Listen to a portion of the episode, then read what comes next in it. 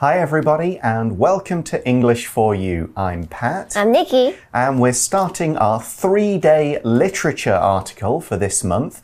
It's called The Lovely Bones. Uh, before we get into it, have you read any good books recently? Yes, I've been reading this book called The Interpreter of Melodies. Okay. Melodies or malady? Oh, melodies. Malady. Malady is like an illness, a problem. Yeah, so but it's not actually about melodies, it's about people's mutual understanding and kind of stuff. Okay, that's pretty good. Um, I recently reread The Count of Monte Cristo uh, because we wrote about it for one of our other magazines. I wanted to try and remember the story.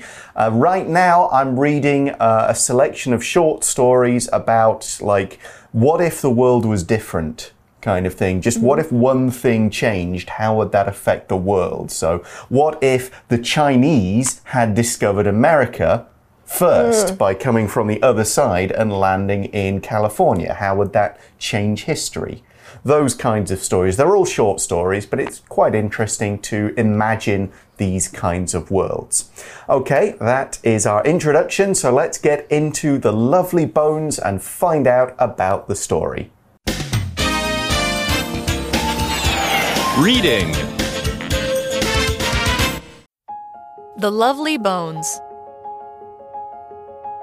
Susie Salmon, like the fish, is just a lively junior high school student in Norristown, Pennsylvania, US. That is, until she is brutally murdered on her way home from school by her neighbor, Mr. Harvey. Now she must watch from her personal heaven as her family struggles with the tragedy. Later, the police find one of Susie's bones and bring it to her family. Susie's father, Jack, along with her sister, Lindsay, soon suspects Mr. Harvey.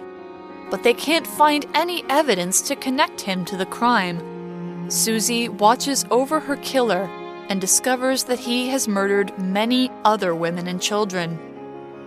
Susie has one connection to the living world. When Susie's spirit leaves her body, her classmate Ruth sees it pass. Ruth knows that something is wrong and forms a close friendship with Susie's school sweetheart, Ray Singh. The police continue their investigation, but the trail runs cold. Jack, who can't accept that her killer got away, begins to take matters into his own hands. As he does so, his marriage falls apart. So the article begins by saying Susie Salmon, like the fish, is just a lively junior high school student in Norristown, Pennsylvania, US.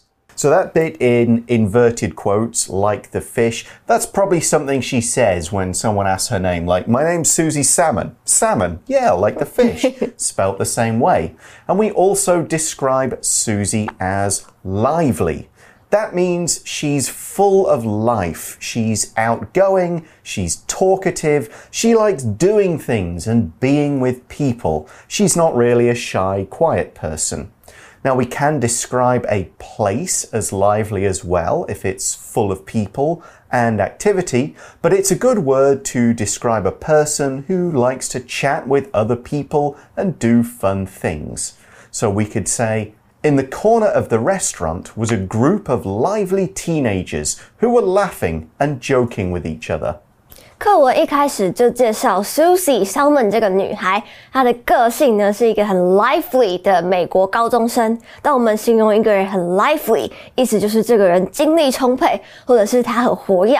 那通常我们看到幼稚园的小朋友很活泼、好动、跑来跑去，我们就可以形容他们是 lively children。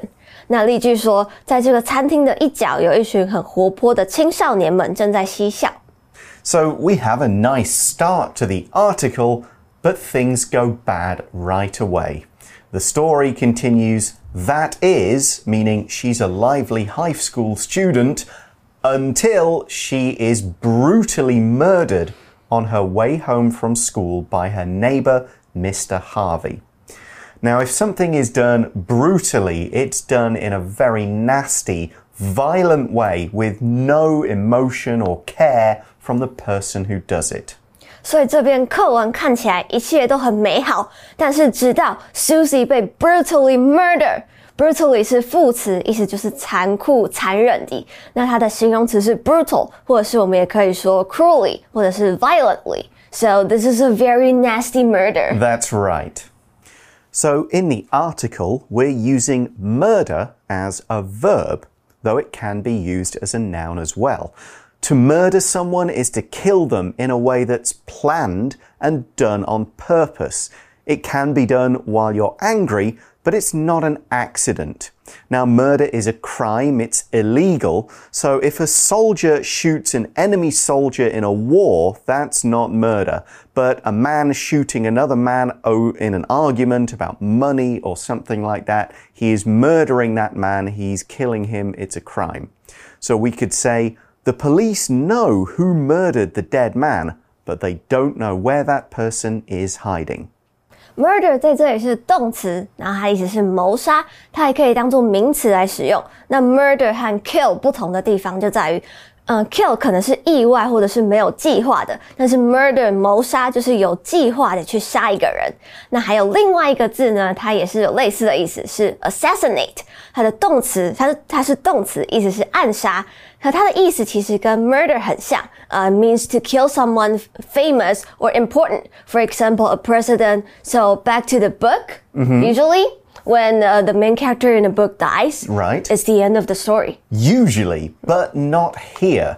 We see that now she, or Susie, must watch from her personal heaven as her family struggles with the tragedy. So we're still telling her story. It goes on after she dies. And now we see her family is struggling. To struggle is to go through a difficult time. Maybe someone is having to deal with a big problem or a problem that can't be solved. It feels like these people or you, you're fighting a battle that you just can't win. We could say someone is struggling with an illness, struggling with a difficult task, or in here, the family are struggling to kind of understand what's happened and deal with the fact their daughter has been murdered. We could also say, here's an example sentence Nancy had so much homework that she struggled to complete it all on time. Struggle 是动词，指的是苦苦挣扎，或是面对一些困难所经历的奋斗和努力。那在课文这里呢，就是说 Susie 她从一个特别的视角来看她的家人，因为她被谋杀的这件事情挣扎，所以她的家人很难接受这个事实。So what happens next? Well, we see that later the police find one of Susie's bones and bring it to her family. Next, the article says Susie's father, Jack, along with her sister Lindsay, soon suspects Mr. Harvey. Mm-hmm. Along with A along with B 指的就是说 A 和 B。那在这边课文我们就指的是 Jack 和 Lindsay。我们也可以说 Jack together with her sister。 Yeah, or we could say Jack and her sister, her father Jack and her sister Lindsay. So we should also look at the verb suspect here. Both of them, her father and her sister, suspect Mr. Harvey. To suspect something means to believe it is true without any real proof. You have a feeling, maybe a few facts or details that seem to show something is true, but you can't say for sure. Now, here we're saying they suspect Mr. Harvey. When you suspect a person, it means you think they committed a crime or did something, usually, but not always, bad. So, in our article, the sentence means that Jack and Lindsay Salmon, that's Susie's dad and sister, think Mr. Harvey murdered Susie. They're fairly sure or they have a feeling that he did it. Here's another example sentence. The boss suspects that Brian was the one who stole things from the office. Suspect 是动词，指的就是怀疑或是认为某件事情是可能的。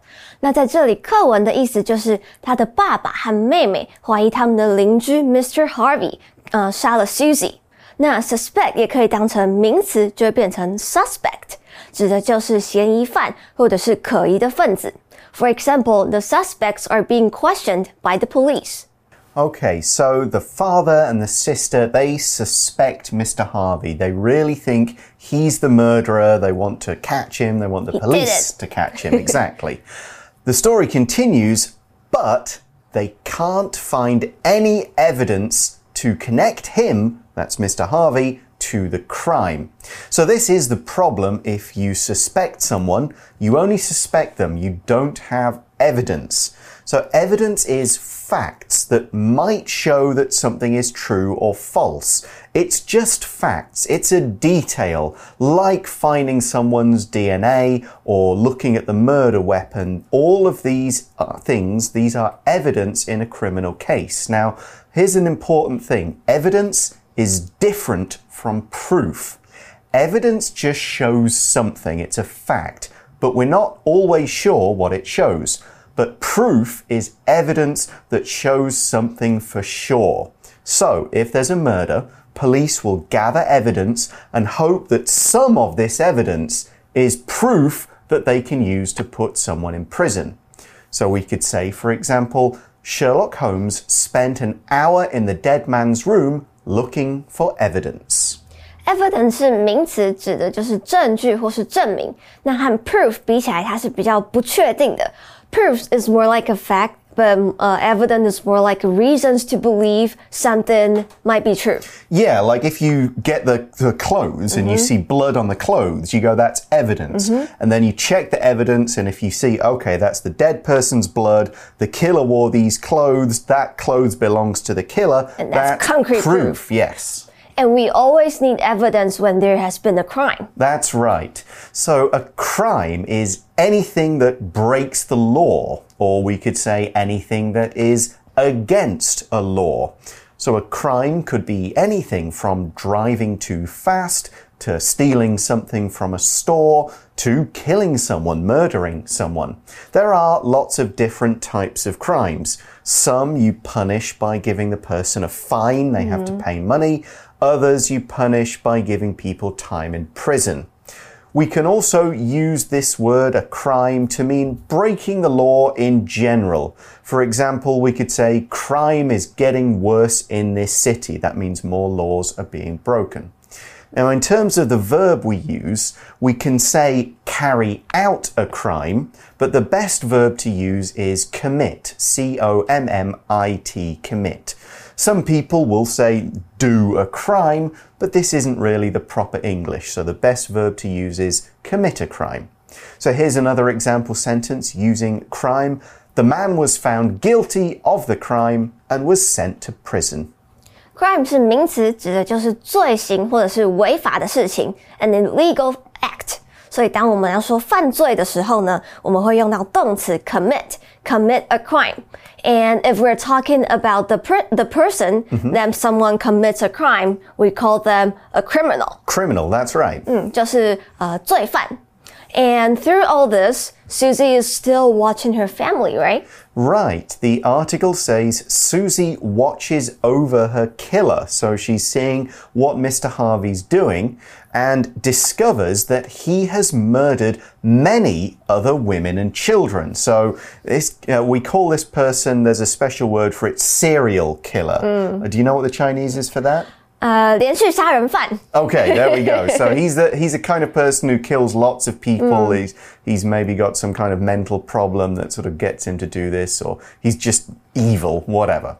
Now, as a spirit, Susie can do much, mm. but she's not helpless. We see that the article says Susie has one connection to the living world. Right, so maybe that's somebody she can maybe give messages to or something like that. But who is it? Well, we see in the article that when Susie's spirit, that's kind of like her, you could say like her ghost, Ghost, I mm. suppose, when Susie's spirit or soul or whatever leaves her body, her classmate Ruth sees it pass. So she kind of like, huh? I think I saw something there. Hmm.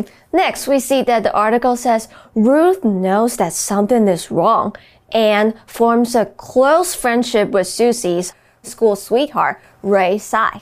Uh, Sing. Sing. That's- Yeah, pronounced sing.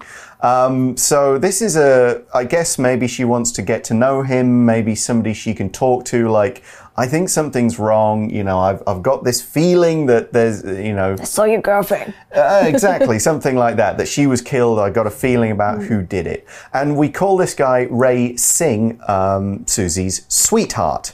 We can call someone sweetheart to be nice. You know, you might say, hey, sweetheart, here's, you know, I made you a cup of tea. You might say that to a family member. We could call somebody a sweetheart if they're a kind, generous person. You know, oh, he's such a sweetheart. He's always nice to old people and that kind of thing. But if you are somebody else's sweetheart, if you're someone's sweetheart, then you've been maybe dating that person, you've got a crush on them. It's usually some kind of romance. Now, you, if somebody is like a high school sweetheart, then we kind of mean college kids, school kids, college sweetheart, but it's not the kind of word you'd use to describe older people in a relationship. 我们可以用 sweetheart 来形容一个很贴心、很体贴的人。那我们也常常会听到情侣彼此之间会用这个昵称来互称对方。And when we see people who have been together forever, and maybe, uh, so maybe they are uh, they started dating since high school. Yeah. we call them high school sweethearts. That's right, or college sweethearts if that's when they started dating. So the article continues. We're kind of, time is passing in this story, and we see the police continue their investigation, but the trail runs cold. So, an investigation is a very detailed process of finding out all the facts and details about something to discover the truth or to make a final judgment. So, there will be an investigation of a crime, but you could also have an investigation of a restaurant to check that it's clean, or an investigation of a factory to make sure all the machines are still working properly. Investigation 是 investigate 的名词，那意思就是调查。通常这个行动呢，会是由警探 detective 或者是检察官 prosecutor 来执行。So, uh, what does it mean if the trail runs cold? Good question. So, for a criminal case idea, if a trail runs cold, that means there isn't enough evidence for the police to arrest anyone, or the evidence leads nowhere. There's just not enough facts for them. We can also use the trails run cold if you're following someone and that person has escaped. So, if a person or an animal is leaving a trail behind them to show where they've been, it'll be warm if it's a new, recent trail, but cold if it's an old trail and the thing or person that left it is a long way away. Trail 指的就是踪迹或者是痕迹，The trail runs cold 指的就是找不到任何的蛛丝马迹。And how does this affect Susie and her family?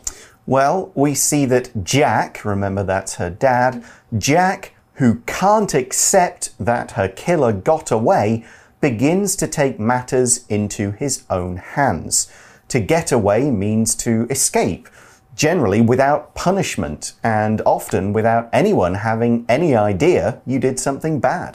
Jack 没有办法接受这个杀人凶手 got away。get away 指的就是脱逃或者是做坏事，而没有被发现。So what does Jack do? He takes matters into his own hands, which means you start to do things yourself instead of waiting for other people to do something. You accept the responsibility and start taking action. 于是他就亲自来处理这些问题，他不想要等警察处理了。 But you should leave a crime investigation to the police, right? Right, that's the right thing to do, and you could cause trouble if you try to be the cop or detective yourself. It can cause other problems too. We see that day one of this article ends by saying, as he does so, his marriage falls apart. To fall apart is to end or fall to pieces. If clothes fall apart, they just become too old and they tear. The same could be true of furniture. But if a marriage falls apart, then there are problems between husband and wife, and the marriage stops being a real marriage. Maybe they separate, get divorced, or just stop talking to one another and acting like a family. Fall apart 可以指的是实体呃实质物理上的东西破碎或者是散掉。For example, my old boots are falling apart. 那又或者是这边说到呢，就是一段关系或是一个东西的瓦解破裂。For example, his life fell apart when his wife died. But I hope the story has a happy ending. We'll have to wait till tomorrow to find out. But before we leave you for today, let's go to our For You Chat question. For You Chat. So the question is why do you think Susie continues to watch over her family and killer? I think she couldn't let go. Yeah, that's often uh, if you read a lot of ghost stories, then if the, the dead person can't leave and move on, they still have something they, they just can't. kind of- Unfinished business. That's the best way to say it. That's a really good way to say it. Uh, yeah, so that's probably why. And it's not just, you know, I want to see the killer punished. It's maybe she didn't get a chance to say goodbye to her family and kind of make sure they're all right without her. So it's kind of two sets of unfinished business. But yeah, I think that is exactly the right reason. So, will she manage to kind of really take action and make sure that Mr. Harvey, her killer, gets caught and punished? We'll have to find out tomorrow when we read part two of the story. We'll see you then. Bye for now. Bye. Vocabulary Review Lively. Jenny's birthday party was very lively, as there was a lot of singing and dancing. Murder. The man murdered the woman who knew about his terrible secrets and then buried her dead body. Struggle. Paul is trying to do better in math class, but he still struggles to understand some lessons. Suspect. I don't know who destroyed my garden, but I suspect it was my neighbor's dog. Evidence. There was no evidence that suggested Bob had killed anyone, so he was allowed to leave the police station. Crime. The man killed his wife and was put in prison for the terrible crime. 智慧小补帖。 Brutally. Investigation.